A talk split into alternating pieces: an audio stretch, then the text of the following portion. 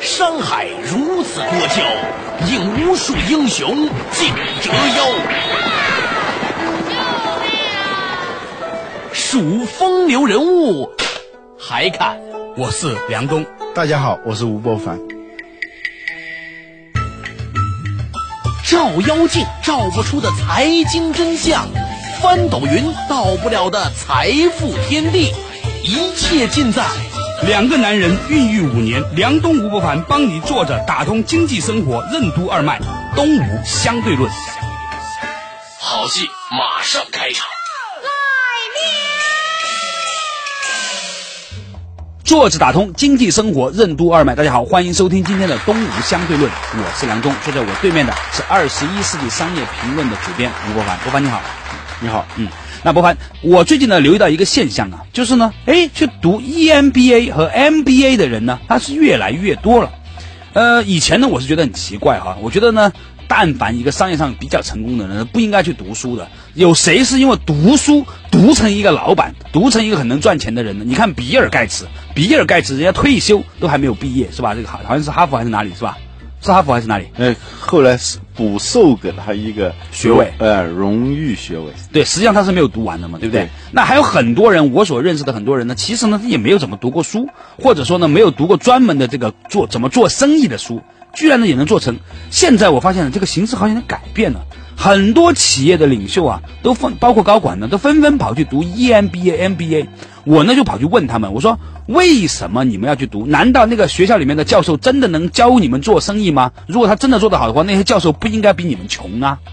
你知道这些人说什么吗？他们说实际上啊，去听老师讲课呢是其中的一个原因，更重要的原因就是。只有这些商学院呢，能把跟我们差不多的人传到一起，大家没事呢，在课堂上啊、课堂下呢，可以互相交流，谈一谈怎么样做企业管理，谈谈怎么样花钱，怎么样挣钱，这些都是大家感兴趣的话题。于是我发现呢，这里面有个有意思的东西了，就是说，可能大家花了几十万，现在读一个 EMBA 可能三十几万，将毕竟四十万了哈。其实呢，更多的原因不是去找老师，而是去找同学。你怎么解读这个现象？对，这是消费当中的这种就是偷换概念。你你生产当中也需要聪明的厂商也也要制造这种东西。比如说我请你吃饭，嗯哼，不是来给给你补充多少热量卡路里啊，对，而而是说这个饭局上有谁啊，请吃饭实际上是在吃菜，或者说在喝酒，再往上是那个氛围等等等等。不断的上升，实际上呢就是喧宾夺主，就是在很多的，呃消费领域里头，只有在最低限度的那种，那那那种消费吧，它是一个，嗯快餐，或者说是那个，呃在在街边买一瓶矿泉水，那那是满足基本需要的。所以，但很多生意呢，它实际上在这个基础之上，它。满足更多的人的更多的那那种需要，互相交流和分享的需要。对，我以前发现了一个很有意思的现象，在超女的期间呢，这个李宇春那个时候很火，你还记得？大家还记得吗？李宇春当时很火，但是李宇春自己的博客实际上呢，看的人不多，反倒是呢，在百度贴吧上这个李宇春吧的那个人很多。对，那我后来在想到底是什么原因呢？其实很多人去李宇春吧，并不是去看李宇春，而是呢？去找那些共同喜欢李宇春的人。对，他其实不是很想得到有关他的消息，而是大家彼此一个很简单的一个认同感，这个很重要。对，醉翁之意不在酒，或者说他在那就在什么呢？在乎什么东西呢？就是你过去说的物以类聚，人以词分，是吧？对，啊，就某一个词，它一定是。包含着某种凝聚一类人的这种力量，那那大家就冲着这样一种东西就去了。说到这个这个事情呢，让我想起了一个很有趣的现象，就是呢，当年呢我们在百度做它上市工作的时候呢，才有一家公司叫做 MySpace 注册，结果短短的几年，你说好像百度当年上市回来呢，还犹如在耳的情况下呢，这个 MySpace 啊这家公司在美国啊，在全球它的用户量呢已经排到前五位了，全球的前五位。后来呢，MySpace 后面呢有又有一家公司叫 Facebook 啊，叫做中文叫面面具吧啊，这家公司呢它的用户量也很多，最近中国呢也有很多类似的网站就纷纷起来，包括前两天这个史玉柱啊，他也收购了一家这个叫做五幺点 com 的公司的百分之多少股份，用了五千万美金。那么他其实在买什么呢？都在买圈子，买人群。说白了，对。那现在我们可以看到说，如何打造一个人群，变成很有趣的一个商业模型。对，就是你，嗯，消费一种东西是冲什么去的？你跟谁？不在于你吃什么饭，在于你跟谁一起吃饭；不在于去哪儿玩，在于而在于你跟哪些人在一起玩啊！这就是圈子，圈子越来越值钱。圈子的那个比较学术化的说法叫社区。这我我们我们越来越注意到，这个社区却成为了一个利润区，成为商家的一个利润区。有趣的东西在哪里呢？这个社区啊，它贡献的是什么？其实呢？真正吸引你的是其他的一些消费者，他们呢，同时呢也在消费你，你也在消费他们，这是我们以前的商业逻辑里面很不能够接受的。就是我们要买个东西，只要买一个看得见、摸得着的东西吧。现在你说圈子，你摸什么？对，这叫产销合一啊，嗯，叫叫叫 prosumer，这是托夫勒创造的一个词，就是既既是生产者又是消费者合一的。我们在一个社区里头。肯定是这样，你在看风景，看风景的人也在看你。对，梁东吴不凡帮你坐着打通经济生活任督二脉，东吴相对论。那你觉得说这个将会呃产生什么样的效果呢？比如说我最近留意到很多的公司呢，它都把自己变成了一个社区公司。比如说以前啊，大家都知道说你你是一个移动的用户是吧？你呢买的是移动的服务。它的电信服务啊，它的通信效果好不好啊？等等等等。最近呢，你越来越发现呢，中国移动在做一件事情，就是呢，组织它的消费者一起来听课。我以前呢认为呢，它这只是一个一个衍生服务。我后来发现，很多人去听课啊，其实不是想听这个老师讲什么，就中国移动不召集他的客户嘛，而是说我去了之后，我能够认识一些跟我差不多的也在用移动的人。对啊，那银行也在做这件事情。我前两天呢，在这个飞机场上呢，看见了好几个广告，都是有招商银行也有啊，这个建设银行也好，他们有各种的把他们这个客户聚到一起的这样的一些活动。表面上来看，它增加了这些呃银行和移动公司的成本，但是呢，事实上来说呢，你会发现说，他们正在努力的用一些消费者去吸引另外一些消费者。对，我觉得这个背后其实代表了一个很重要的一个变化，但是我说不出来，你来说说看。啊，我举一个很小的例子，还是五六年前，有一家公司啊，它是做那种车友俱乐部。嗯，啊，这个车它定位的呢是那那个时候买得起车的人不多啊，它专门只做一一种车型，就是富康车。嗯，那个时候呢，就是在五六年前、七八年前，能买富康车的人是一些什么人呢？是一批呢有一定的经济实力。但是呢，他还不是没有达到他事业的那种顶峰，但是他已经有钱足以来买一辆富康车。那个是一个十几二十万的一个车。对，就这些人呢，他的职业的构成是年轻的律师，还有一些程序员，还有就是我们广告公司里面的公关公司里面那些人是吧？对，他实际上是比如说。将来他会是，比如说现在可能这些人肯定不再不再开富康车了，对，但但是那个时候他们实际上是在一个公司里头是是一种中坚力量，他们呢由于各种各样的职业，他汇集到一起的时候，后来他们发现这些这个车友俱乐部的人啊，他们有很多问题是可以让自己的这些车友来解决的，比如说我在我的公司遇到什么什么呃法律上的问题。我的公司遇到什么技术上的问题？过去呢，我会我很麻烦，我要去找找一家一个专门的公司来给我服务。那我要我要仔细的挑，这个成本很很高。啊，请来的这家公司，最后他反花了很多钱，就交了一个学费，发发现这个公司不行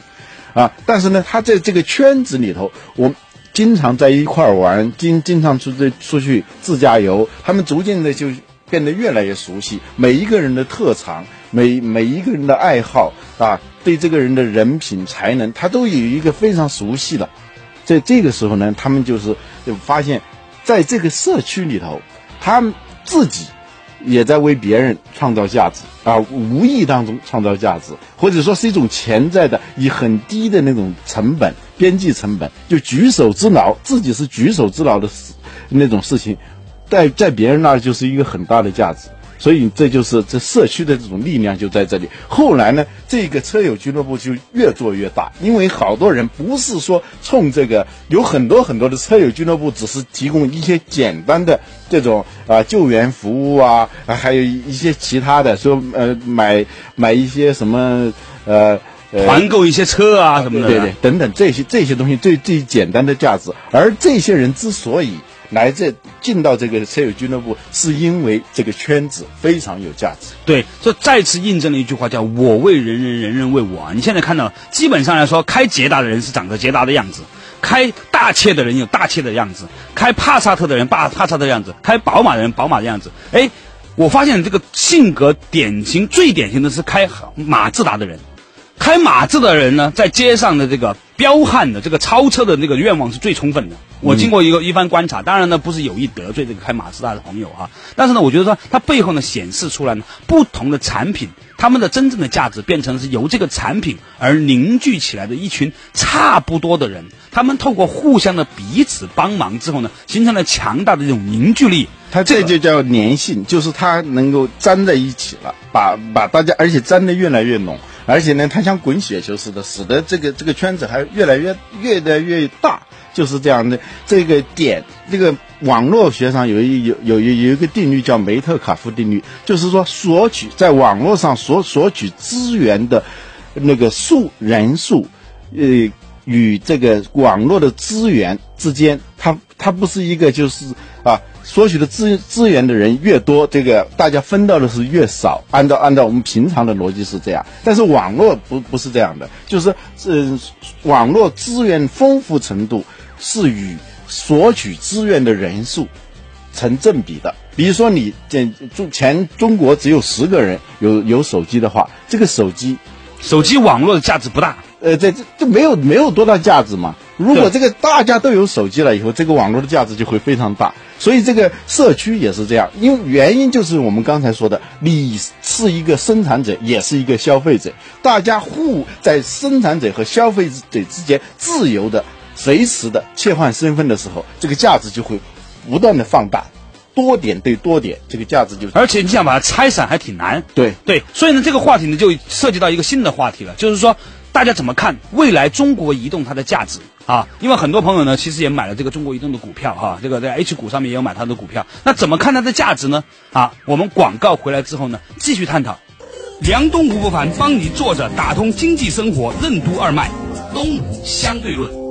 作者打通经济生活任督二脉，大家好，欢迎继续回来收听我们的东吴相对论，我是梁东。刚才呢，在上一趴的时候呢，我和我们对面的吴伯凡，就二十一世纪商业评论主编吴伯凡呢，一起讨论到了一个关于网络和社区的意义。我们发现说，现在很多的公司已经不仅仅是在卖产品和卖服务了，更多的是他用。他的这一个消费者去吸引他的那一个消费者，比如说，我们发现说，在旅游行业已经有人提出来，去哪里玩不重要，重要的是和谁玩。比如说，在房地产行业里面提出来说，买房子不重要。关键是你和什么样的人住邻居。再比如说，互联网上有一些公司现在成长的非常的迅速，Facebook 和 MySpace 这样的公司，甚至连一个传统的搜索引擎公司百度，现在呢也在提出来说，要所谓的搜索引擎社区化，大家搜同样一个词儿的人就变成了同一人，于是就有贴吧这样的一个旷世。奇说的一个这个产品，这个产品在国外都没有的，但是现在变成一个全世界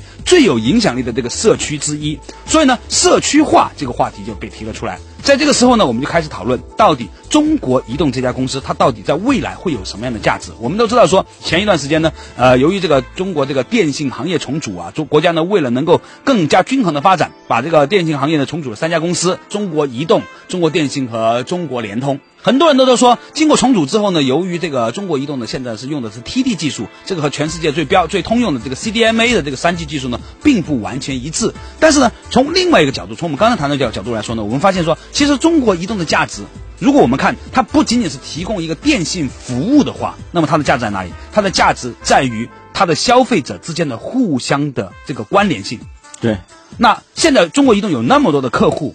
那么也许有一天，大家会发现说，就算中国移动做的再烂，只要这些人还在这里面，那么它还是有价值的。当然，中国移动不可能做的很烂，对吧？这就是涉涉及到这个价，这个社区的价值，它远大于这个，因为最初的那个那个机缘可能是一个产品，可能是一个最初的一个需求。发现大家到一起以后，只要人聚在一起的时候，而且是具有这个产品具有一定的，呃，就是筛选的这样一种功能，是吧？它就一定是把一些相同。志趣相同、爱好相同、才能等等，有可以相通的一些人聚在一起的时候，他就会把每一个人的价值放大，从而是整体形成一种一一一种裂变式的价值。这个东西呢，我觉得博凡讲的稍微有点复杂哈，但以我的理解是这样看的：，比如说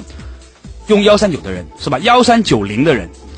如果不是特别特别的原因，估计他很难去选择一个非幺三九零的号码。因为呢，这个号码其实呢，已经不仅仅是一个电话。实际上，你说现在呃，不同号码之间这个通信服务有多大差别？没有多大差别，大部分的覆盖信号也都不错，是吧？但是为什么你会觉得说有一个幺三九零的号码你不愿意换呢？是因为这个号码里面它包含了一种阶级认同，对，它是有一个阶层认同，它起码说明这是这哥们儿是在八年前就开始用手机用大哥大的人。幺三九零或者幺三八零是吧？那么这些人彼此之间呢，虽然很多人彼此不认识，两个人一交换名片，里面传递的信息就已经很多了。对，有些时候呢，我们不得不承认哈，在商业社会里面，它有很市侩和功利的那种信息。比如说，有一些人说，他一看见这个人手上拿着幺三三的号码，他就会在想，这个人为什么要用幺三三？是因为为了便宜吗？其实，喜欢一个更便宜、服务更好的是天经地义的事情。但是他这个后面。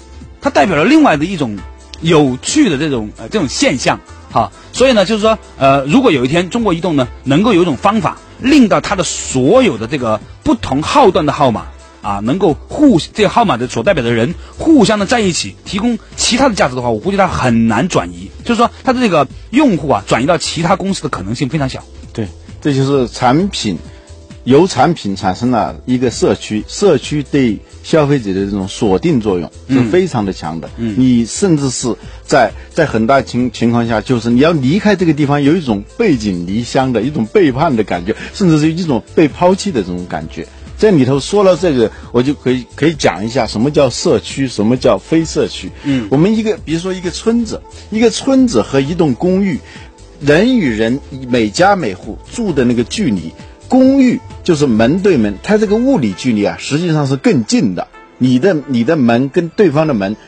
那那是也就五米远。对，甚至有的时候，比如说就一墙之隔，对，是吧？你在这边打呼噜，打呼噜的人在那一边，是吧？对。但是可能住在一起多少年，你都不知道对方姓什么，他的职业是什么。原因是在在在哪呢？就是说我们用的东西，它是一个流水流水线式的。我们用的煤气，我们用的那个水，自来水，我们我们用的是什么看电视，它都是一根线，大家呢就在这个线上，就是各自索取自己的东西，它是没有一没有聚到一起的可能性。这这个例子是来自于印度，联合国在印度的时候，呃，就给那些村子里头的人啊，安装那个自来水管，后来发现。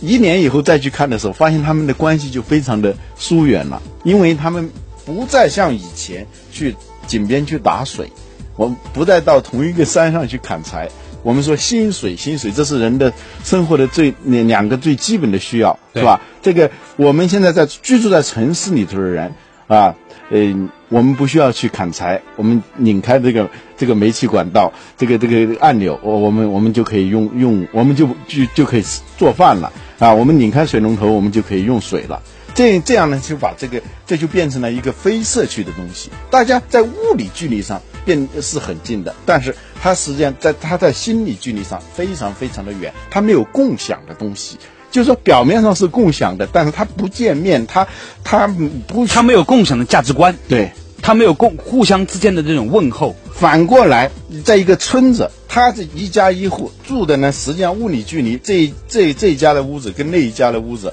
实际上是比较远的，就是相对于这个公寓里头。但是呢，他们有一个，他们有一些共通的东西，比如说他们一起要打一口井。所以我们说背井离乡啊，井是很重要的。井井一口水井就是一一个村落就形成了，他们必须要在一起做一件共同的事情。而且共同要维护这个井的水质。对，梁东吴不凡帮你坐着打通经济生活任督二脉，东吴相对论。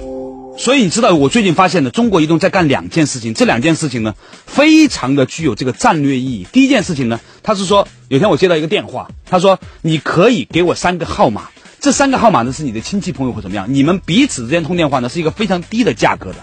这个时候，如果我加入这个计划的话，有一天也许有另外一家公司提供了一个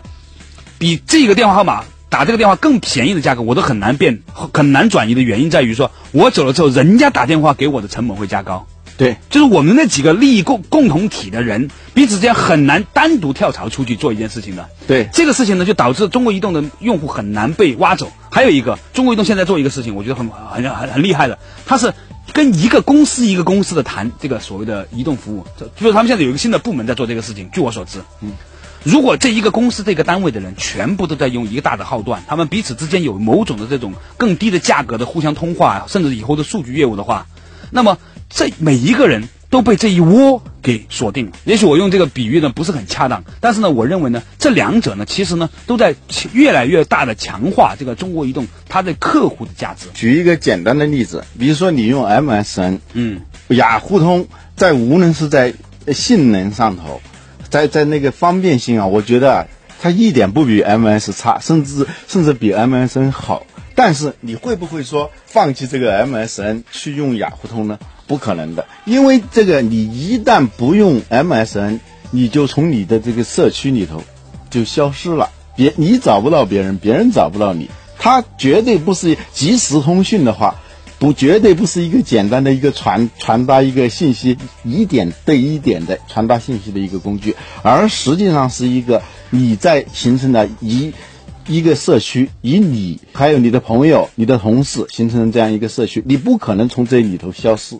这就是为什么很多人都都不能理解一个腾讯这样一个小小的一个即时通信软件，它能够成就今天一个上千亿港币市值的一家公司哈。这也你也可以从此理解为什么百度要进军这一个所谓的即时通讯市场的原因了。因为呢，呃，很显然。所有的公司都发现，他们在未来都会变成所谓的社区型公司。不管你是搞电信服务的，还是你是搞这个互联网的，甚至是现在你可以看到的银行业很多公司。如果这样的话呢，我觉得有一个很有意思的趋势，那就是中国人真正意义上开始用另外的一种方式，重新的在被归类。嗯，就是我们叫德鲁克叫，呃。首先叫解部落化，就是媒体当电视啊，像这样一些媒体出来的时候，就是每一个人的差别变得非常的小。你也看这个节目，我也看这个节目，这只是初级阶段。当这个东西发展到一定程度的时候，就会再部落化，就是说这些人逐渐逐渐的，就是物以类聚，人以群分，形成一个一个的小部落。这这那种。这啊，当然有的小部落呢，甚至是他他也会像美国有有五十个五十个州啊，再形成一个联邦式的一个更大的部落。但是呢，总的来说，它所谓的全球化、什么一体化，它只是一种初级的阶段，但最后部落化是最根本的。哎，你在干什么呢？我打开任督二脉，我瞬间瞬间滚，哼哼哈嘿，我瞬间瞬间滚，哼哼哈嘿。哎呀！我的头，打破头也想不明白的伤海难题，我们帮你慢慢解析。梁东吴不凡帮你坐着打通经济生活任督二脉，东吴相对论。你看到现在有一个很有意思现象，这次汶川地震之后啊，突然一夜之间，中国出现了那么多的 NGO 组织。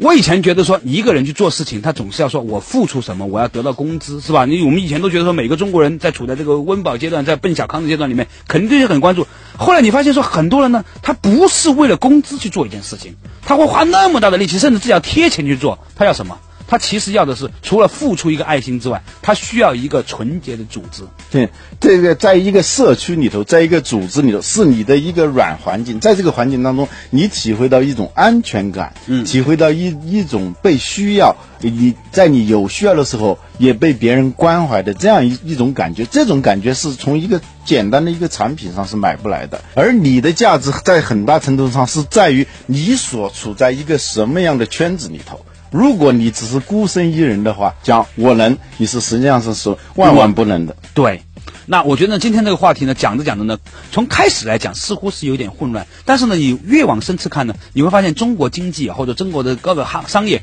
呃公司出于自身的考虑，他们越来越多的把他们的客户呢以各种的形式呢进行了分类，而这种各种形式的分类呢，让很多人都在寻找自己的组织。对缘，我们佛教讲这个缘，缘实际上是一种什么？是一种就是契合，一种默契。嗯就是一种就是在超乎看得见、摸得着的这些种种有形的东西的背后，有一种一种隐秘的联系，有一种隐秘的契合，这种这这种协调，这样一种状态，这就叫缘。嗯嗯，有缘千里来相会，无缘对面不相逢，这就是社区的这个价值，就是大家去寻找一个缘嘛。对，所以呢，我们从另外一个角度，今天很多朋友在买股票哈，也许呢，从另外一个角度上来看呢，你会看到一个新的衡量这个公司是不是值得买它的股票。我们讲价值投资哈，它是不是值得投资的一个很重要的一个标准在于它的消费者是不是已经出具了一个社区的规模。你看今天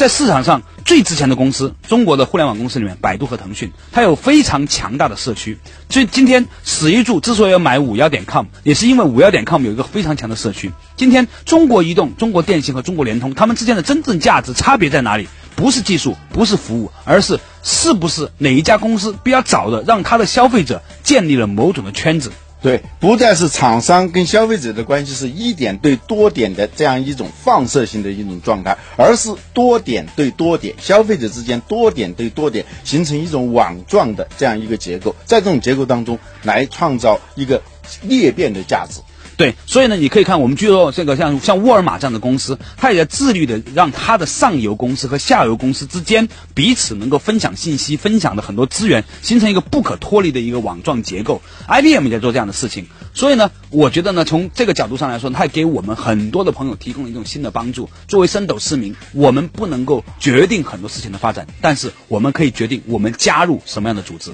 好，感谢你收听今天的东吴相对论，我们下周同一时间再见。